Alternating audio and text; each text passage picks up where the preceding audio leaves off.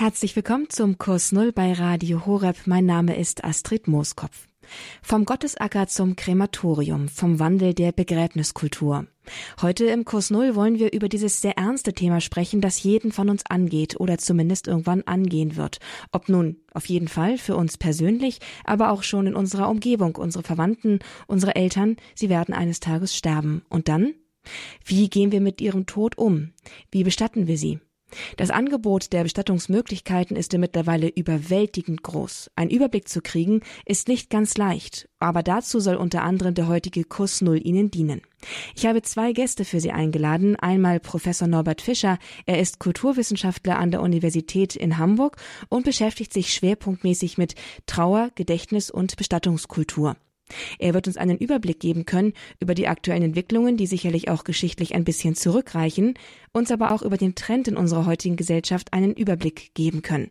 Und nicht zuletzt uns auch ein Feingefühl dafür vermitteln können, wie wichtig es ist, dass wir uns rechtzeitig mit unserem Tod auseinandersetzen, auch mit Blick auf die organisatorischen Aspekte, nämlich die Beerdigung.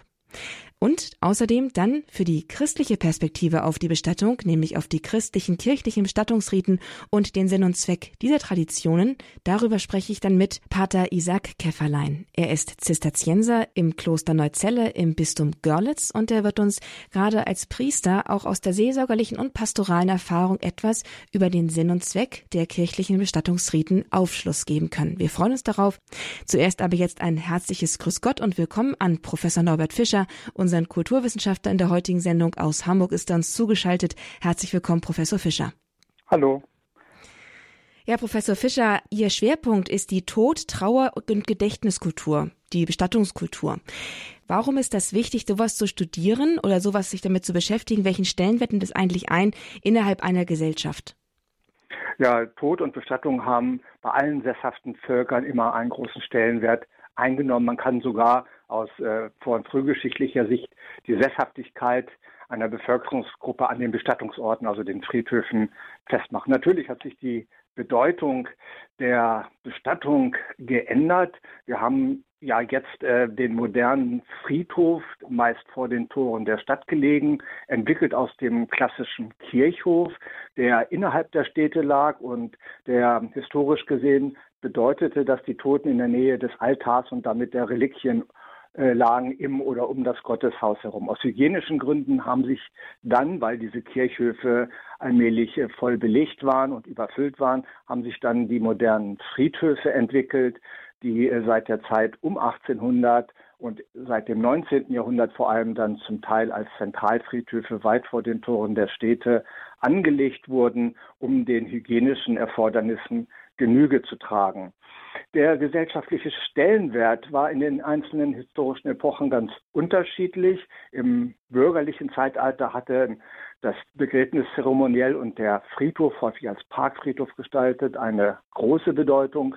Dann hat sich vor allem nach den Erfahrungen der Diktatur und des Zweiten Weltkrieges in der im späten 20. Jahrhundert die Bedeutung von Sterben und Tod und Trauer doch ähm, etwas äh, zurückentwickelt, ist in den Hintergrund gedrängt worden. Aber wir äh, sehen aus Sicht der Kulturwissenschaften seit etwa 20, 30 Jahren eine neue Beschäftigung mit dem Thema Tod, eine große Dynamik, was die unterschiedlichen Arten der Bestattung, der Trauer- und Erinnerungskultur angeht. Sie haben das schon erwähnt, die Friedhöfe sind von dem Kirchhof innerhalb des Alltags hinaus verlagert worden vor die Tore. Sie haben da hygienische Gründe für angeführt, aber das hat ja auch dann auch Konsequenzen dafür, wie damit umgegangen wird, welche, welche Präsenz es im Leben hat, im Alltagsleben, auch im Bewusstsein der Menschen. Heute würde ich sagen, aus meiner Laiensicht, gestorben wird, weitgehend woanders. Wer hat denn schon mal einen Toten gesehen? Wer hat schon mal eine Leiche wirklich gesehen? Wer hat schon mal jemanden sterben gesehen, außer er ist wirklich in diesem Bereich tätig? Wie sehen Sie das und was besagt die, ja, was hat die Kulturwissenschaft dazu? Sie haben vollkommen recht. Heute sterben die meisten Menschen in Institutionen wie dem Krankenhaus oder dem Pflegeheim. Äh, der Tod obliegt dann dem Bestatter. Er ist uns aus den Händen der Bevölkerung aus den Händen genommen worden. Er ist uns regelrecht enteignet worden. In der Tat ist uns der direkte körperliche Kontakt zu toten Menschen abhandengekommen, als ähm, lebensgeschichtliche Erfahrung. Äh, viele erleben heute erst im Alter von 40 oder 50 Jahren ja überhaupt den Tod eines nahen Angehörigen und die offene Aufbahrung des Leichnams ist in vielen Regionen Deutschlands, namentlich in den Städten, kaum noch üblich. Auf der anderen Seite sehen wir, dass sich eine immer breitere äh, Trauer- und Erinnerungskultur entfaltet. Das lässt sich sowohl an den verschiedenen neuen Grabarten auf den Friedhöfen festmachen, aber auch und nicht zuletzt im öffentlichen Raum. Wenn Sie beispielsweise an die immer zahlreicheren Unfallkreuze am Straßenrand denken oder Gedenkorte häufig provisorisch und äh, sehr kreativ hergerichtet für stadt- oder ortsbekannte Persönlichkeiten, die am Straßenrand oder auf einem Platz errichtet werden. Das sind aus Sicht der Kulturwissenschaften Indizien dafür, dass sich die Menschen doch jetzt wieder mit Tod und Trauer und Erinnerung beschäftigen, gerade in einer Zeit raschen gesellschaftlichen Wandels. Hinzu kommt natürlich der digitale Raum, Immer mehr Traueranzeigen und Trauerbekundungen werden ins Internet verlagert und sind dort natürlich von überall her abrufbar und einsehbar. Das verlagert aber den Tod nicht unbedingt mehr in den greifbaren Bereich, oder? Eine Digitalisierung dieses ganzen Betriebs ist nur ein Beispiel. Würden Sie sagen, dass die Menschen von heute mehr Angst vor dem Tod haben? Oder sagen wir, dass eine Angst vor dem Tod besteht, der man versucht Herr zu werden mit einer etwas ausgeformteren Gedächtniskultur? Ja, das ist sicher einer der Gründe dafür auch.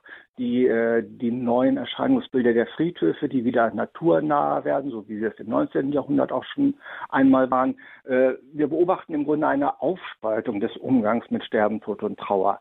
Äh, der Umgang mit dem Leichnam, mit dem toten Körper ist in großen Teilen der Bevölkerung mit einem Tabu belegt. Das delegieren wir an die entsprechenden Dienstleister, also an den äh, Bestatter oder an die Friedhofsverwaltung. Andererseits die Beschäftigung mit den Bestattungszeremonien, die Beschäftigung mit den Formen der Erinnerungskultur, die zeigt doch, dass wir uns dem Thema in breiten Kreisen wieder nähern und scheint mir auch eine Art Ausgleich zu sein, dass wir mit dem Tod nicht mehr so selbstverständlich umgehen wie noch früher, als er äh, in der Regel von den äh, christlichen Religionen bestimmt war. Im in, in, der Gegenwart natürlich auch von anderen, von muslimischen Glaubensrichtungen oder buddhistischen Glaubensrichtungen.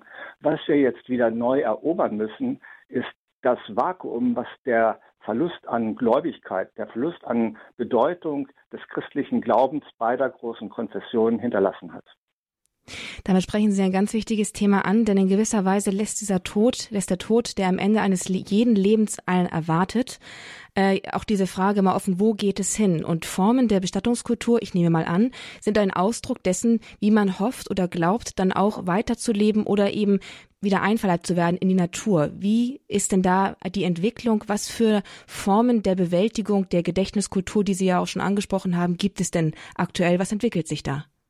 Ja, wir haben natürlich den Verlust jener Jenseitsgewissheiten, die die äh, Religionen uns äh, geboten haben, vor allem etwa der alte, der katholische Glaube mit der Idee, wir werden vom Engel an die Hand genommen über die Himmelsleiter, werden wir in ein äh, ja, verheißungsvolles Jenseits geführt. Äh, das ist ähm, noch nicht ganz verloren gegangen, aber doch der Bevölkerung zu einem großen Teil verloren gegangen. Und da fängt jetzt die Sinnsuche an. In der Tat, was erwartet uns nach unserem Tod, ist eine der großen Fragen. Und nicht zufällig werden ja auf vielen Beerdigungsfeiern heutzutage gar nicht mehr christliche Lieder gespielt, sondern Lieder, die sich mit dieser Frage beschäftigen. Ne, also Lieder äh, wie Stairway to Heaven beispielsweise, wenn wir jetzt mal aus der Popkultur ein Beispiel nehmen, die Leiter in den Himmel, die Treppe in den Himmel. Das ist natürlich ein Versuch, die verloren gegangenen christlichen Jenseitsgewissheiten zu ersetzen. Und ein anderer ganz großer Entwurf ist dabei die Synthese von Tod und Natur. Das ist eine Entwicklung, die wir schon aus dem 19. Jahrhundert kennen, als ja die ersten Säkularisierungsschritte äh, zu beobachten sind man versuchte mit einem arkadisch gestalteten Friedhof, mit idyllischer Natur, mit dem Parkfriedhof, äh, ein neues Jenseits herbeizuzaubern. Und diese Entwicklung beobachten wir heute wieder, weil wieder die Friedhöfe relativ naturnah gestaltet werden. Und hinzu kommt ein deutlich zu beobachtender Trend hin zu Naturbestattung, also Bestattung etwa in Wäldern oder äh, wenn wir in andere europäische Länder schauen, auch in Flüssen oder im Norden Deutschlands spielt die Seebestattung inzwischen eine ganz große Rolle. Also diese Idee, wieder in die Natur zurückzugehen, scheint uns ein ganz wichtiger Indiz dafür zu sein, dass wir immer noch die Frage haben, was passiert eigentlich nach dem Tod, also die Frage nach dem Jenseits. Die Naturbestattungen haben Sie jetzt gerade im, sag ich mal, im äh, spirituellen Sinne ein wenig aufgefasst. Wie ist es denn mit dem ökologischen Fußabdruck? Das Bewusstsein für Ökologie und Umweltschutz wird ja auch immer größer in unserer Zeit. Hat das dann auch eine, eine Bedeutung für die Form, wie ich mich bestatten lasse? Auf jeden Fall. Wir beobachten bei den Friedhofsverwaltungen, dass sie zunehmend ökologische Aspekte beachten, dass Friedhöfe ja ohnehin eine ökologische Lunge der Städte äh, geworden sind, indem sie Grünbereiche geworden sind, dass gezielt äh, Bäume angepflanzt werden, um die CO2-Bilanz auszugleichen. Wir sehen aber natürlich auch zunehmende Kritik an der Feuerbestattung, an dem Einäscherungsbetrieb wegen seines hohen energetischen Aufwandes. Und wir sehen natürlich den Versuch, in die Natur als Bestattungsort hinauszugehen, um kostspieligen Flächenverbrauch zu vermeiden. Wobei die Bestattung in den Wäldern und auf hoher See natürlich auch und vielleicht in erster Linie mit einer gewissen Naturromantik zusammenhängt. Gerade die Beziehung zum Wald ist ja in Deutschland seit der Romantik, seit der Zeit eines Caspar David Friedrich sehr stark ausgeprägt. Herr Norbert Fischer, Herr Professor, Herr Professor Norbert Fischer, welche Formen, welche Trendformen der Bestattung gibt es denn überhaupt aktuell? Also wir, man spricht ja mal ganz gern von einem Wandel der Begräbniskultur. Vielleicht erst einmal, gibt es so einen Wandel überhaupt? Von wann setzt der an? Und welche Formen der Bestattung haben sich für die Gegenwart durchgesetzt und sind gerade voll im Kommen? Ja, wir haben also einen sehr starken Wandel, etwa seit den 1980er, 1990er Jahren. Äh, er betrifft zunächst einmal die Grundstruktur des Friedhofs. Es geht weg vom Familien- und Rheingrab. Äh, das hat gesellschaftliche Gründe. Äh, es gibt in vielen größeren Städten häufig äh, nur noch 50 Prozent an Kernfamilienhaushalten. Das heißt, es gibt viele Single-Haushalte und auch die gesellschaftliche Mobilität spielt hier eine große Rolle, denn ein klassisches, vielleicht monumentales Familiengrab auf einem Friedhof macht natürlich nur dann Sinn, wenn die Hinterbliebenen vor Ort sind und es pflegen können. Dann haben wir seit ähm, etwa 15, 20 Jahren einen sehr starken und sich stetig äh, steigernden Trend zur Feuerbestattung. Wir haben erstmals seit 2012 deutschlandweit mehr als 50 Prozent Feuerbestattung und damit Aschenbeisetzung. Aktuell liegt diese Zahl bereits über 70 Prozent. Und die Aschenbeisetzungen, die nun die klassischen Sarg- oder Erdbestattungen ablösen, verändern ebenfalls das Bild der Friedhöfe, weil sie viel weniger Platz als ein Erdgrab benötigen. Es gibt einen Trend hin zu Gemeinschaftsanlagen, die unter thematischen Aspekten gebildet werden können. Ein berühmtes Beispiel ist der Garten der Frauen in Hamburg. Eine ähnliche Anlage gibt es auch in München. Und äh, dann gibt es natürlich den Trend auch hin zu Naturbestattungen, die in der Regel Aschenbeisetzungen sind außerhalb der Friedhöfe. Also die Aschenbeisetzung als maßgebliche Bestattungsform in der Gegenwart bestimmt und wird auch künftig die Entwicklung der Bestattungen bestimmen. Sie haben gerade die, den Fra Garten der Frauen erwähnt. Vielleicht können Sie das ein bisschen erklären. Es äh, ist vielleicht nicht jedem unserer Hörer bewusst, was das genau ist. Der Friedhof setzt sich in, äh, in der Gegenwart zusammen aus einem Patchwork unterschiedlicher Miniaturlandschaften, was äh, die klassischen Familien- und Reihengräber ablöst. Es gibt bestimmte gesellschaftspolitische Entwicklungen, die diesen Trend befördern. Und in Hamburg ist im Jahre 2001 aus der Frauenbewegung heraus eine spezielle Fläche des Friedhofs als Garten der Frauen hergerichtet worden. Dieser Garten der Frauen hat zwei unterschiedliche Zielsetzungen. Zum einen ermöglicht er eine Art genossenschaftliche Beisetzung für alle jene Frauen, die in dem gleichnamigen Verein äh, Mitglied sind. Und zum anderen ist, ist das Ziel des Gartens der Frauen, äh, historische Grabmäler von berühmten Hamburgerinnen äh, dort aufzustellen, neu und museal aufzustellen, Grabmäler, die vielleicht sonst verloren gegangen wären. Worauf denken Sie, ist denn eigentlich dieses Bedürfnis nach einer solchen Ausgestaltung von Beerdigung zurückzuführen? Ist das für die Hinterbliebenen eigentlich wichtiger oder für die, für die Sterbenden, für die Verstorbenen, die dann ihre ja, Beerdigung gegebenenfalls vorbereiten? Für wen hat es eigentlich den größeren Stellenwert? Ähm, ich würde sagen, es ist für beide sehr wichtig, sowohl für die die demnächst sterben werden und sich darüber im Klaren sind und Ideen haben, wie sie bestattet werden möchten, also dass sie in Gemeinschaft bestattet werden möchten. Und diese Gemeinschaft sieht eben in der Gegenwart gänzlich anders aus als früher, als die Gemeinschaft in der Regel aus der mehr oder weniger großen Familie und vielleicht der Kirchengemeinde bestand. Heute haben wir freiere Gemeinschaften, die sich aus unterschiedlichen gesellschaftlichen Bewegungen, speisen. Und äh, wir beobachten einfach eine zunehmende Reflexion auch in gewissen Teilen der Bevölkerung, wie man sich und in welcher, in welcher Gemeinschaft man sich bestatten lassen möchte. Und die Hinterbliebenen haben so, so dann einen Ort, an dem sie den oder der Verstorbenen gedenken können, den sie pflegen können, der aber gänzlich anders aussieht als die Familiengrabstätten des äh, bürgerlichen Zeitalters. Wie ist es denn mit anonymen Gräbern? Sind die auch sehr gefragt oder ist das eigentlich mehr eine Nebenform, die nicht so viel vorkommt? Äh, das anonyme Grab, auch als Rasenbestattung ohne namentliche Kennzeichnung bekannt, hatte im 20. Jahrhundert in größeren, vor allem nord- und ostdeutschen Städten einen erheblichen Aufschwung genommen und machte teilweise bis zu 40 Prozent aller Bestattungen aus, wenn ich auf das Beispiel Hamburg verweisen darf.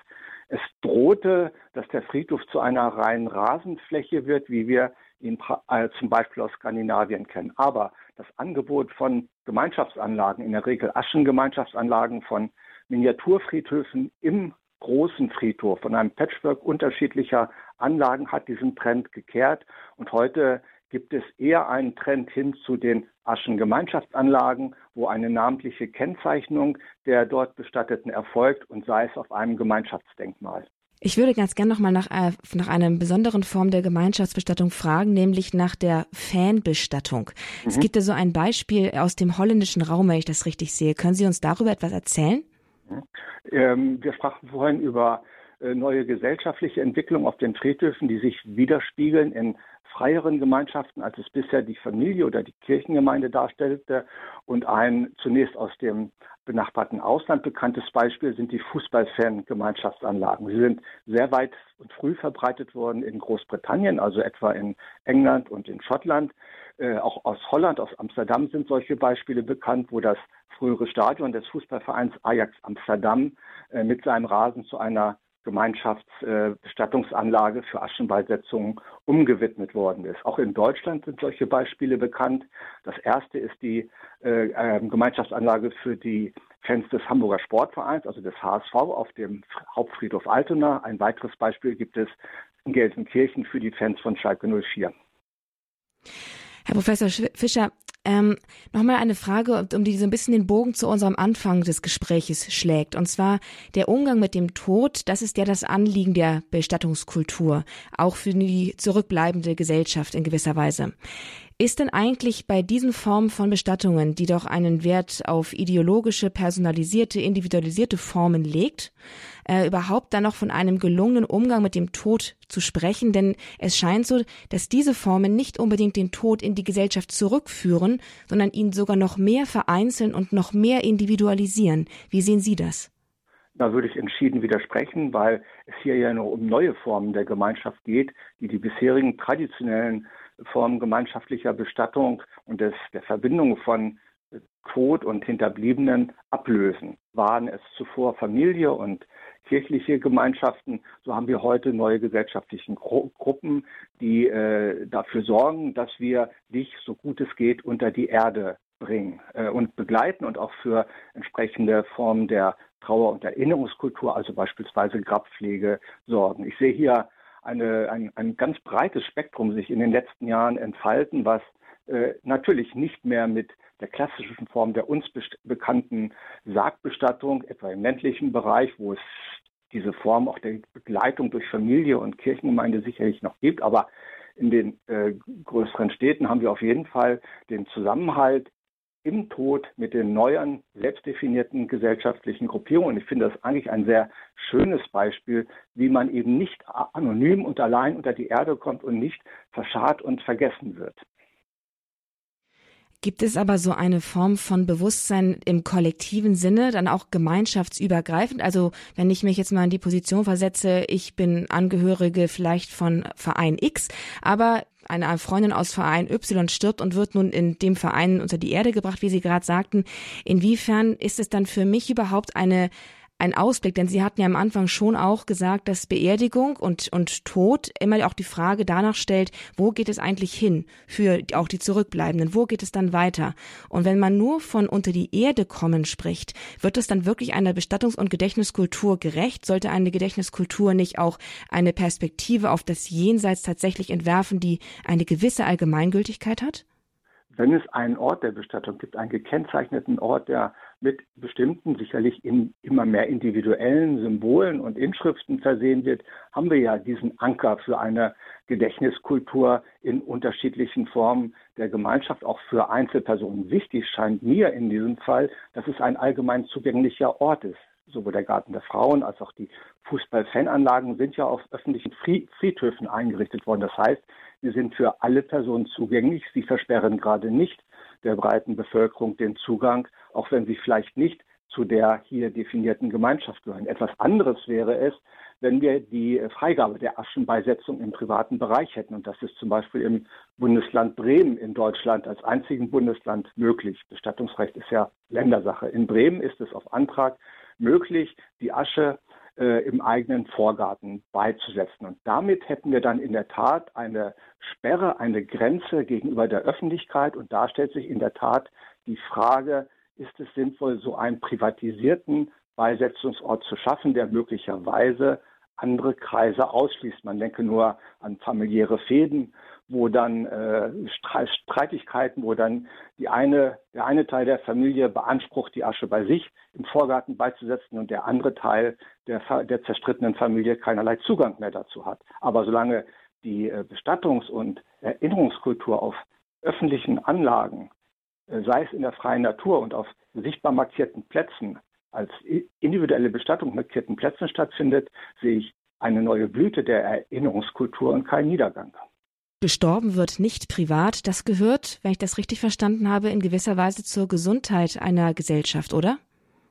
Auf jeden Fall ist es für die, die im Angesicht des Todes ihre Bestattung vielleicht planen oder besprechen, sowohl als auch für die Hinterbliebenen eine tröstliche Gewissheit, äh, in Gemeinschaft den Tod vorbereiten und auch nachbereiten zu können, indem man weiß, man wird erinnert. Wenn ich meine Mutter jetzt vor knapp einem Jahr bestattet habe, dann war es mir und auch meiner Schwester sehr wichtig zu wissen, sie ist auf einem Friedhof, der für uns beide gleich leicht erreichbar ist, auch wenn wir mehrere hundert Kilometer vom Elternhaus, vom Geburtsort entfernt leben. solange es diesen Ort gibt, sehe ich äh, keinen Grund zur Resignation, was die äh, gesellschaftliche Bestattungs- und Trauerkultur anbelangt.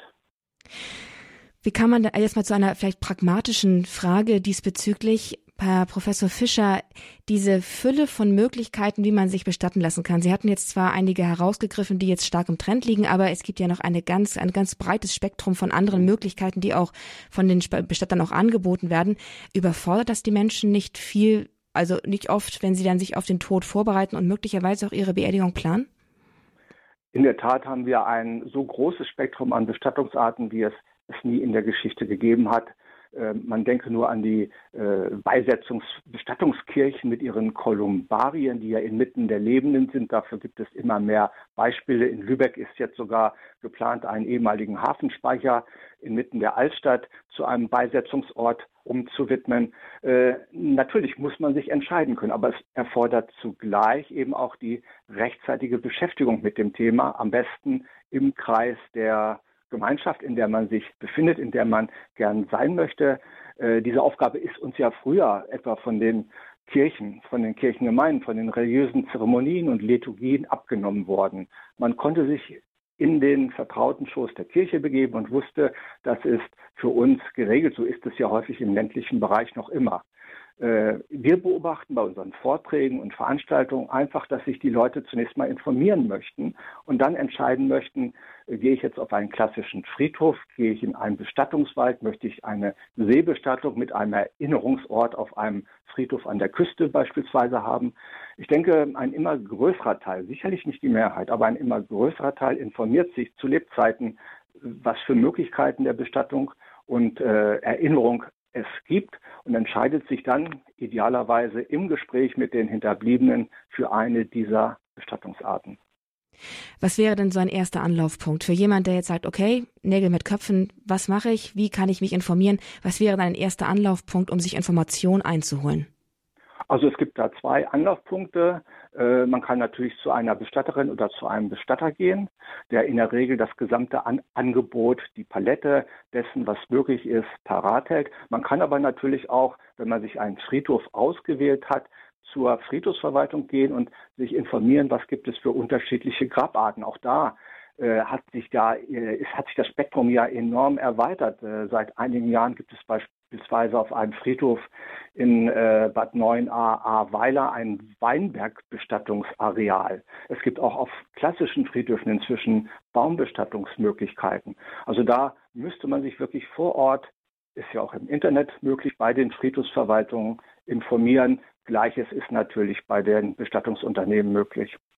Und hinzu kommt, dass es in vielen Orten inzwischen äh, Förder Kreise, Vereine gibt, die sich um die Friedhofskultur bemühen. Auch diese Vereine, äh, etwa der Förderkreis Ohlshofer Friedhof in Hamburg, äh, stellen Informationen bereit, was es für Bestattungsmöglichkeiten gibt.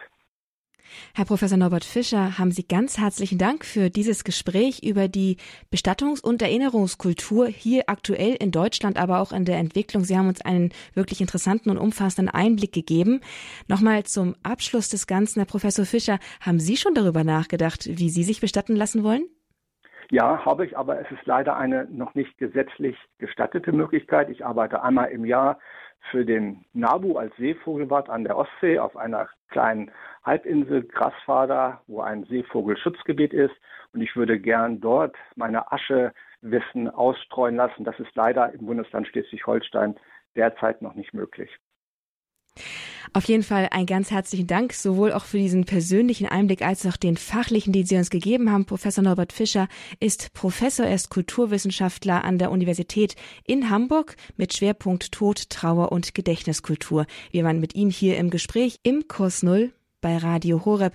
Schön, dass Sie mit dabei gewesen sind. Einen ganz herzlichen Dank und einen Gruß nach Hamburg. Auch ich bedanke mich. Gruß zurück nach Bayern. Dankeschön. Und mit dem Thema Tod und Bestattung, passend in den November und ob wir es wollen oder nicht, jeden von uns angehend, denn der Tod erwartet an jeden von uns am Ende des Lebens. Damit geht es gleich weiter, in christlicher Perspektive.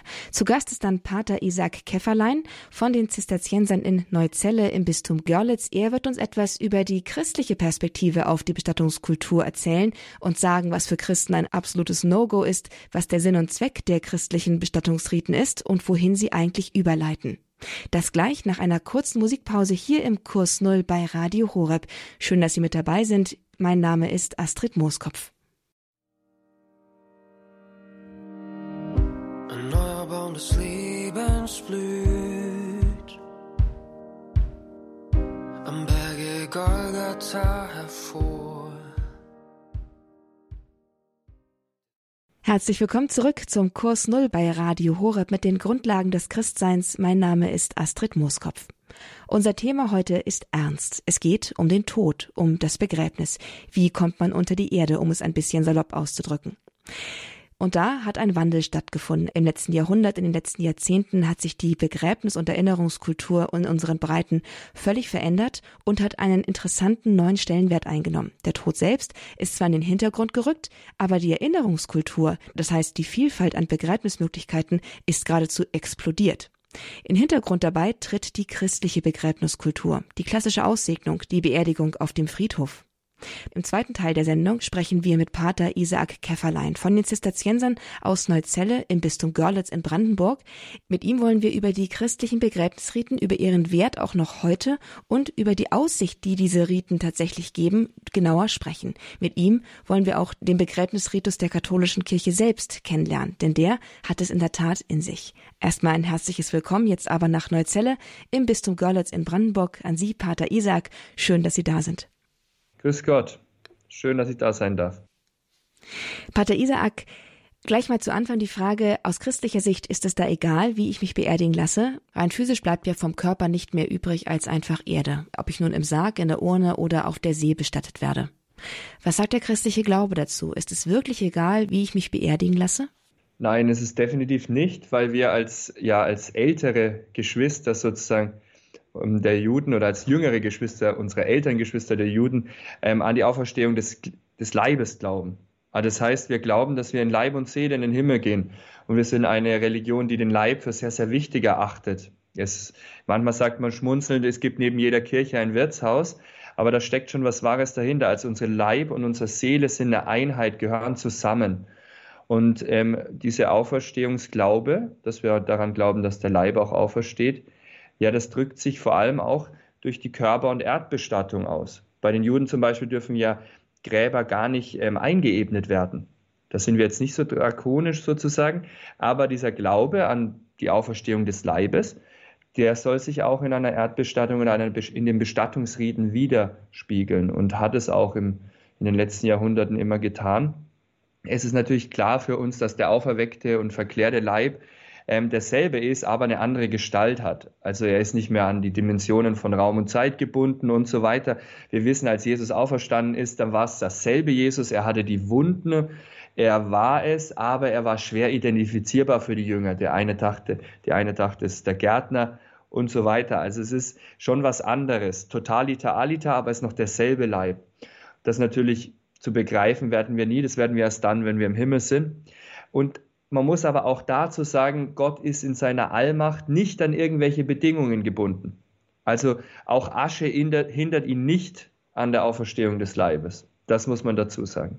Also Begräbnisriten, kurz gefasst, sollen diesen Glauben an die Auferstehung widerspiegeln. Es ist also ein symbolischer Akt, den man als gläubiger Christ vollzieht, dass man sich eben an der Erde bestatten lässt und eben auch den Leib achtet. Aber wie Sie es gerade sagten, es ist nicht nur symbolisch, oder? Nee, weil es ist ein Akt des Glaubens. Also ich erlebe das immer wieder, dass Beerdigungen, die wirklich von einem Glauben getragen sind, ähm, einerseits natürlich sehr, sehr schmerzvoll sind, weil die Trauer bleibt, aber nicht in diese Hoffnungslosigkeit äh, die versinken, in die das Menschliche also versinken droht, wenn es keinen Gott, wenn es kein Leben nach dem Tod gibt. Also Beerdigungsriten sind nicht banal, sondern sie, sie können den Glauben stärken, sie können sogar bei anderen Glauben hervorbringen. Ich habe ein jungen Mann hier in Neuzelle, der hat sich taufen lassen nach einer Beerdigung. Gibt es denn Beerdigungsformen, die völlig unvereinbar sind mit dem katholischen Glauben, mit dem Auferstehungsglauben? Ja, also wenn absichtlich und wirklich dezidiert der Auferstehungsgedanke ähm, negiert wird oder unterlaufen wird. Also zum Beispiel das Verstreuen von Asche in der Luft oder im Meer. Das ist ähm, so, also es ist so nihilistisch geprägt, dass das ähm, sehr, sehr gefährlich sein kann für den Glauben. Ursprünglich war auch die ähm, Feuerbestattung verboten, ähm, aus dem einfachen Grund, weil, die, weil das aufkam eben als ein dezidiertes gegen den Auferstehungsglauben, gegen den Auferstehungsglauben auch des Leibes. Und deswegen hat die Kirche am Anfang das abgelehnt. Mittlerweile ist man da so, dass man sagt, es sollte halt der ganze Beerdigungsritus dennoch den Glauben an die Auferstehung mitbringen. Dann ist, ist ja, Feuerbestattung okay. Aber noch einmal, Bestattungen, die dem Auferstehungsgedanken dezidiert unterlaufen, die sind nicht gern gesehen, sage ich mal sozusagen. Das ist dann ja in den modernen Formen oder in den neueren Formen durchaus ein wichtiges Kriterium, das man dann beachten muss, denn häufig geht es dann mehr um ökologischen Fußabdruck oder um eine säkulare, eine diesseitige Erinnerungskultur. Erleben Sie das auch in Ihrer pastoralen Erfahrung, dass Menschen überhaupt nichts mehr mit dem Auferstehungsglauben anfangen können? Ja, ähm, ich glaube, dass, was, dass unsere Gesellschaft eigentlich viel mehr an einer Sprachlosigkeit leidet, was den Tod anbelangt. Also an einer tiefen Sprachlosigkeit und auch an einer, ähm, eigentlich das fast ein bisschen in die Ecke schiebt, also sprich sich nicht viel damit beschäftigt. Es ist weniger, dass die Menschen durch einen vernünftigen Nachdenken dazu kommen und sagen, ich glaube nicht an die Auferstehung. Sie denken eigentlich gar nicht groß darüber nach, viele Menschen. Und ähm, meines Erachtens war es auch in der Corona-Zeit natürlich das Gespenst, das umging, war der Tod. Und das hat viele Menschen in Panik versetzt. Ne? So unmittelbar auf einmal mit dem Tod auch in Bildern und Medien konfrontiert zu sein, das ist ein anderes Thema. Aber was ich damit meine, ist, dass das wie ein Gespenst ist, ein bisschen der Tod, weil er nicht thematisiert wird, weil er vielmehr im, im Unvernünftigen herumgeistert, anstatt dass man sich vernünftig damit auseinandersetzt. Und es wird dann outgesourced in Hospizzentren. Es gibt natürlich geniale Ehrenamtliche, habe ich auch erleben dürfen, die in Hospizarbeit arbeiten. Ähm, wunderschön meine seelsorgliche Erfahrung ist, dass man wirklich Leute auch auf ihren Tod ansprechen darf. Also ich mache immer wieder die Erfahrung, dass Menschen wirklich am Ende ihres Lebens und auch wenn sie äh, älter und krank werden, ähm, ja wirklich sich gar nicht damit beschäftigen. Und ich versuche es auf eine liebevolle Weise auch einfach wirklich mittlerweile anzusprechen und zu sagen, bitte, ähm, Sie dürfen sich durchaus damit auch mit dem Gedanken auseinandersetzen, dass es irgendwann das Leben endet. Und dann stellt sich die Frage, was ist dann? Mhm. Ist dann auch die Planung der eigenen Beerdigung ein Teil dieser konstruktiven Auseinandersetzung mit dem Tod? Ja, also ich glaube, das Wichtigste ist erstmal das Gebet. Ähm, wir beten ja also im Ave Maria ja immer jetzt und in der Stunde unseres Todes Amen. Das haben wir hoffentlich schon ein paar Mal gebetet, also wird die Mutter Gottes sich schon daran erinnern, wenn es dann soweit ist. Ähm, genau, der, der heilige Benedikt sagt, sich täglich den drohenden Tod vor Augen halten, nicht um depressiv zu werden, sondern um einfach zu wissen, was wichtig ist und was nicht. Weil wie viel von unseren Streiten vielleicht täglich, von unseren kleinen äh, ja, Kippeleien würden wir lassen, wenn wir uns bewusst wären, dass es auch jetzt die Stunde unseres Todes sein könnte. Ähm, aber jetzt ganz konkret und ganz praktisch, die Vorbereitung und die Abfassung eines Testaments ist meines Erachtens wichtig, ja, und da sollte man auch den, den Todesfall und die eigene Beerdigung mit reinschreiben. Ich erlebe das schon auch in Eisenhüttenstadt, eine sehr säkular geprägte ähm, Stadt. Wir sprechen hier von 2,5 Prozent Katholiken in Brandenburg, ähm, 10 Prozent evangelische Christen, der Rest ist säkular. Ähm, dass das schon so ist, dass, dass Kinder dann kommen und sagen, ich habe keine Ahnung vom Glauben, aber meine Mutter hat gesagt, das soll ein Zitat christlicher Prediger bei meiner Beerdigung sein. Also es ist schon wichtig, weil die Kinder kämen gar nicht auf die Idee und die Bestattungsinstitute sind dann natürlich auch eher an ihre, man muss ein bisschen hart sagen, manchmal ein bisschen verkaufsorientiert ausgerichtet ähm, und kommen da auch selten dann auf die Idee. Das ist vielleicht in Westdeutschland oder in Süddeutschland gerade nochmal anders, aber hier ist definitiv so. Deswegen wichtig, aufschreiben ins Testament, in den letzten Willen, wie man sein Begräbnis haben möchte.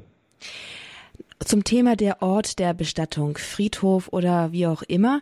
Wie ist es da für die Hinterbliebenen? Oft sagt man ja, dass der Ort der Beerdigung fast wichtiger ist für die Hinterbliebenen. Wie wichtig ist Ihrer pastoralen Erfahrung nach ein fester Ort für die Erinnerung und für das Gedenken?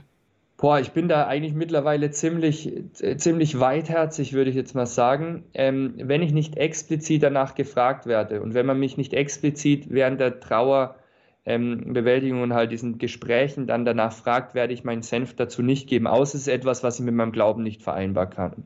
Also zum Beispiel dieses Asche auf dem Meer verstreuen oder in der Luft oder was auch immer. Da, da würde ich einfach sagen, mache ich nicht. Ähm, ich erlebe, dass es, also für mich ist das Schönste natürlich ähm, ein, ein Friedhof mit einem Gedenk, mit einem Grabstein. Hat zwei Gründe. Ähm, das hat den ersten Grund, weil ich es unglaublich wichtig finde fürs Abschiednehmen, dass man sieht, dass der Sarg, also der ganze Mensch, auch in, in die Erde geht. Das ist für mich wichtig. Deswegen bin ich so ein großer Freund der Erdbestattung. Das ist für mich auch schon Ort des Gedenkens. Also wenn ich jetzt beim Friedhof daheim war, bei meinen, bei meinen Großeltern, dann erinnere ich mich immer an diesen Moment, wie der Sarg da in das Grab hineingelegt wurde. Und das ist für mich so ein, krasser Ausdruck von, wie endlich das Leben ist und dass ich da Abschied genommen habe von den Verstorbenen. Und das ist irgendwie immer Teil dieser meiner Gedenkkultur. Aber ich will da niemanden Vorschreibungen machen. Ähm, ich bin der Meinung, dass es sehr, sehr wichtig ist, dass man einen Namen stehen hat, einfach aus christlicher Sicht, weil ja, weil wir halt auch von Gott mit, mit unserem Namen genannt werden. Ne? Es heißt ja auch in dieser Begräbnisregel, beim Namen habe ich dich genannt, mein bist du, sagt Gott. Und deswegen ist für mich auch der Name auf dem Grabstein sehr, sehr wichtig. und gehört für mich zu so einer Gedächtniskultur dazu. Wichtiger als das Geburtsdatum wäre fast das Taufdatum. Das ist eigentlich etwas, was man mal einführen könnte. Ähm, aber ich muss jetzt ehrlich dazu sagen, ich habe auch Beerdigungen im Friedwald schon gemacht. Und ähm, es ist halt bei den Friedwalden wirklich das Problem, dass, dass die meisten halt in so einem esoterischen Einswerten mit der Natur aufgehen, dass das reicht. Ne? Das ist natürlich zu wenig. Ähm, dennoch ist die Schönheit der Natur etwas, was auch auf einem normalen Friedhof ja stattfinden kann. Also ich finde, ähm, es gibt ja auch wirklich schöne Waldfriedhöfe oder schöne, ich finde auch unsere Friedhöfe, ich habe mal mit einem Inder gesprochen, als ich in Indien war, der hat gesagt, wenn er nach Europa fährt, geht er mal auf die Friedhöfe, weil die so wunderschön sind. Ähm, und das ist halt schon, da zeigt sich halt schon unglaublich viel Liebe auch in den Gestaltungen der Gräber, finde ich immer. Anonyme Gräber, also ganz anonyme Gräber, halte ich für problematisch. Ja. Ähm, ein Friedwald mit, mit, einer gewissen, mit einem gewissen Namen am Baum und so, ähm, ja, kann ich, ja, kann ich noch verstehen irgendwie, aber am liebsten sind mir Friedhöfe. Pater Isaac, Sie haben bereits einen Vers aus dem Begräbnisritus der katholischen Kirche genannt. Beim Namen habe ich dich gerufen. Das macht natürlich neugierig, vor allen Dingen, weil wir in der letzten Dreiviertelstunde immer mal wieder die christlichen katholischen Begräbnisriten erwähnt haben dass sie in den Hintergrund treten und diese ganzen Sachen. Nun wäre es doch an der Zeit, vielleicht einmal zu erfahren, wie wird man katholisch beerdigt?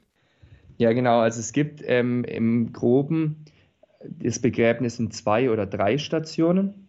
Also in drei Stationen ist immer die Kirche mit dabei und in zwei Stationen findet es nur auf dem Friedhof, in der Kapelle und dann am Grab statt.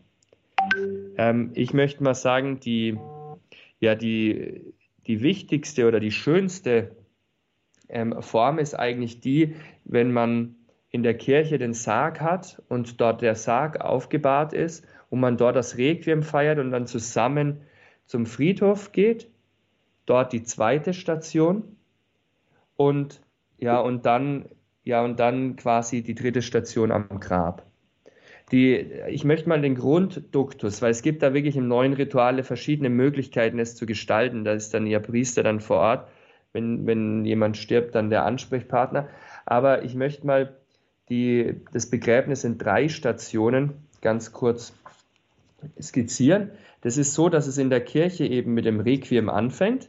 Also es beginnt in der Kirche mit einer heiligen Messe und der Sarg ist in der Kirche aufgebahrt. Und das ist etwas, etwas sehr, sehr, ja, für mich immer wieder ergreifendes, weil dort auf einmal das Leben gefeiert wird. Also die Eucharistie, das Leben Gottes unter uns und dann aber mit den klaren Gebeten für den Verstorbenen. Und das, wenn das wirklich aus einer, wenn, wenn die Familie wirklich aus dem Glauben heraus lebt, ist es unglaublich stark, diese Erfahrung. Und danach geht es in die Trauerkapelle, in die Friedhofskapelle. Und dort ist dann ähm, nochmal wird der Sarg mit Weihwasser besprengt. Es ist so, dass es ein stilles Gedenken gibt. Wir denken noch an den Verstorbenen. Und dann wird ein Psalm gebetet. Beim Herrn ist Barmherzigkeit und reiche Erlösung. Da kann man das Lobe den Herrn meine Seele oder aus der Tiefe rufe ich Herr zu dir oder man kann im Psalm 23 beten. Und dann wird gebetet für den Verstorbenen. Das ist etwas ganz, ganz Wichtiges. Wir müssen für unsere Verstorbenen beten. Das ist biblisch, Makkabäer, Bücher. Ja, es ist auch urchristlich. Die ersten Christen haben für ihre Verstorbenen gebetet. Nicht nur daran denken, sondern dafür beten. Und das ist in der christlichen Liturgie auch stark. Also dann wird gebetet, erlöse ihn, o Herr von aller Schuld erlöse ihn, o Herr, und so weiter. Und dann ähm, wird ein Verabschiedungsgebet gebetet und man geht zusammen zum Grab. Und dort singt man dann auf dem Weg zum Grab, zum Paradies mögen Engel dich geleiten, die heiligen Märtyrer dich begrüßen und dich führen in die heilige Stadt Jerusalem. Also wir schöpfen da aus diesem Auferstehungsglauben, der ja bis ins alte Judentum ja zurückgeht. Und dann zum Schluss ist dann die, die Segnung des Grabes am Grab. Und dann, ja, dann ist es eigentlich, das finde ich immer so wunderschön, dann spricht der Priester entweder, ich bin die Auferstehung und das Leben, also Christus spricht, ich bin die Auferstehung und das Leben. Oder, das finde ich auch schön, fürchte dich nicht, denn ich erlöse dich, spricht dein Herr, Ich rufe dich bei deinem Namen, mein bist du. Und das finde ich so stark, dass am Grab, also am Ort des Begräbnisses, das ausgesprochen wird, dass Gott die Auferstehung ist und dass Gott uns beim Namen ruft, ohne die Trauer zu unterdrücken. Dann ist, wir übergeben den Leib der Erde, das ist jetzt die Beerdigung. Wir übergeben den Leib der Erde, Christus, der von den Toten auferstanden ist, wird auch unseren Bruder, unsere Schwester, wird der Name genannt, zum Leben erwecken. Dann wird der, Grab, der, der Sarg ins Grab gesenkt. Dabei singt man manchmal Jesus dir lebe ich oder das ist ortsüblich. Dann wird mit Weihwasser der Sarg besprengt, schon im Grab. In der Taufe bist du mit Christus begraben worden und hast in ihm neues Leben empfangen. Der Herr vollende an dir, was er in der Taufe begonnen hat. Also nochmal die Erinnerung an die Taufe, dass die Taufe eine Zusage ist, du wirst ewig leben, du bist mein Kind, ich lasse dich nicht los. Dann, wenn, Weih, wenn Weihrauch dabei ist, inzensiert der Priester den Sarg, dein Leib war Tempel des Heiligen Geistes, der Herr nehme dich auf in das himmlische Jerusalem. Und da haben wir den Grund, warum unser Leib in die Ewigkeit gehen muss, weil er der Tempel des Heiligen Geistes ist, weil dein Leib von deiner Seele bewohnt war. Und ja, wir wissen das. Das ist ein un unglaublich großer Auftrag und eine unglaublich große Macht, die da der Leib hat. Dann wird Erde auf den Sarg geworfen. Staub bist du und zu Staub kehrst du zurück. Der Herr aber wird dich auferwecken. Dann wird das Kreuz über das Grab gezeichnet das Zeichen unserer Hoffnung, das Kreuz unseres Herrn Jesus Christus sei aufgerichtet über deinem Grab. Der Herr schenke dir seinen Frieden. Dann folgen noch Fürbitten für die Verstorbenen, das Gebet des Vaterunsers, oft auch noch des Ave Marias und dann ein Schlussgebet und dann noch ein Gesang, ähm, ein Mariengruß. Die Lieder habe ich jetzt ausgelassen, die können dann zwischendrin ganz gut platziert werden, aber das ist jetzt, war jetzt nicht die Aufgabe. Ne? Also es ist eine sehr, sehr schöne, die Trauer nicht unterdrückende, aber trotzdem auf die Auferstehung hinzielende Feier. Das finde ich so schön beim christlichen Begräbnis. Wirklich sehr berührend, weil es den Menschen tatsächlich irgendwie über die Grenzen des diesseitigen Lebens hinausführt. Das, was wir im ersten Teil unserer Sendung sehr intensiv durchgedacht haben, nämlich die Konzentration gerade auch bei den Gedächtnis- und Erinnerungsriten auf das Diesseits. Im christlichen Bereich ist es mehr auf das, also komplett aufs Jenseits konzentriert und eben auf die Hoffnung, die uns geschenkt ist. Pater Isaak, um den Sack sozusagen hier zuzumachen, was würden Sie unseren Zuhörern jetzt mit an die Hand geben, mit Blick auf die Vorbereitung und auf die Beschäftigung mit dem eigenen Tod und der Beerdigung entsprechend? Also erstens beten, beten. Das ist wirklich das A und das O. Ähm, das Zweite ist sich überhaupt mal vernünftig damit auseinandersetzen. Ähm, die Kirche ist nicht dafür da, beim Begräbnisriten der, der Menschen Vorschreibungen zu machen, sondern ihre, sie zu bereichern. Also sich wirklich damit auseinandersetzen, was, wie schaut denn so ein christliches Begräbnis aus? Warum ist es denn da? Lassen Sie sich vor Ihrem Pfarrer mal die Texte für ein Begräbnis geben und schauen Sie mal, was da Schönes alles drinsteckt. Also beschäftigen Sie sich einfach vernünftig damit. Ich, das ist der zweite Punkt. Wie es jetzt dann konkret bei Ihnen ausschaut, wie Sie das gestalten, das, da möchte ich wirklich keine Vorschreibung machen, sondern die Kirche und die Liturgie der Kirche wird sie da unendlich bereichern. Es ist eine Horizonterweiterung. Also, also zweitens vernünftig damit auseinandersetzen und das dritte ist dann das konkret festschreiben, fixieren im Testament. Die, die, die Angehörigen sind oft echt froh, wenn sie wissen, was in Bezug auf das Begräbnis der letzte Wille auch war sagt Pater Isaac Käfferlein. Mit ihm haben wir über die Beerdigungskultur, über die Beerdigungsriten der katholischen Kirche gesprochen. Er hat uns erzählt aus seiner pastoralen und priesterlichen Erfahrung in diesem Bereich und wir haben mit ihm ein Stück weit die Tiefe der christlichen Begräbnisriten kennengelernt. Vielleicht ein Anlass, diese Sendung für Sie auch mal in der Nähe zu schauen, ob es vielleicht mal ein Requiem, eine Beerdigung gibt, wo Sie sich als Mäuschen hinten hineinsetzen können und einfach mal miterleben können, wie die Kirche die Menschen auch im Tod oder gerade eben im Tod hinüber mitbegleitet in das ewige Leben. Außerdem haben wir heute einen Überblick bekommen über die säkulare Erinnerungs- und Gedächtniskultur. Ich war im Gespräch mit Professor Norbert Fischer von der Universität in Hamburg. Er ist Kulturwissenschaftler mit dem Schwerpunkt Trauer, Gedächtnis und Beerdigungskultur. Bei beiden von meinen Gästen möchte ich mich ganz herzlich bedanken für den jeweiligen Einblick und den Ausblick, den sie uns gegeben haben mit den entsprechenden Empfehlungen, auch für die eigene Beschäftigung mit den Vorbereitungen auf den eigenen Tod. Liebe Zuhörerinnen und Zuhörer, schön, wenn Ihnen diese Sendung gefallen hat. Sie können sie nachhören auf www.horeb.org in unserer Mediathek in der Rubrik Kurs Null. Wenn Sie unseren Sender Radio Horeb ob solcher Sendungen gerne unterstützen möchten, dann können Sie das gerne tun. Und wir bitten Sie sogar darum, um Ihre Spende, um Ihre finanzielle Unterstützung. Denn Radio Horeb lebt einzig und allein von Ihren Spenden. Wir bekommen keine Mittel aus der Kirchensteuer oder anderen Zuwendungen aus kirchlichen Strukturen, sondern wir sind und sind gerne auf Ihre Unterstützung in sowohl finanzieller als auch ideeller Hinsicht angewiesen. Schauen Sie gerne vorbei auf unserer Internetseite unter www.horeb.org AG. Dort finden Sie unsere Kontonummer und auch andere Möglichkeiten, uns zu unterstützen, zum Beispiel vielleicht im Ehrenamt. Schauen Sie gerne, wie gesagt, vorbei unter www.horeb.org. Und damit verabschiede ich mich von Ihnen. Viel Freude mit dem weiteren Programm hier bei Radio Horeb. Mein Name ist Astrid Mooskopf. Das war der Kurs Null Grundlagen des Christseins.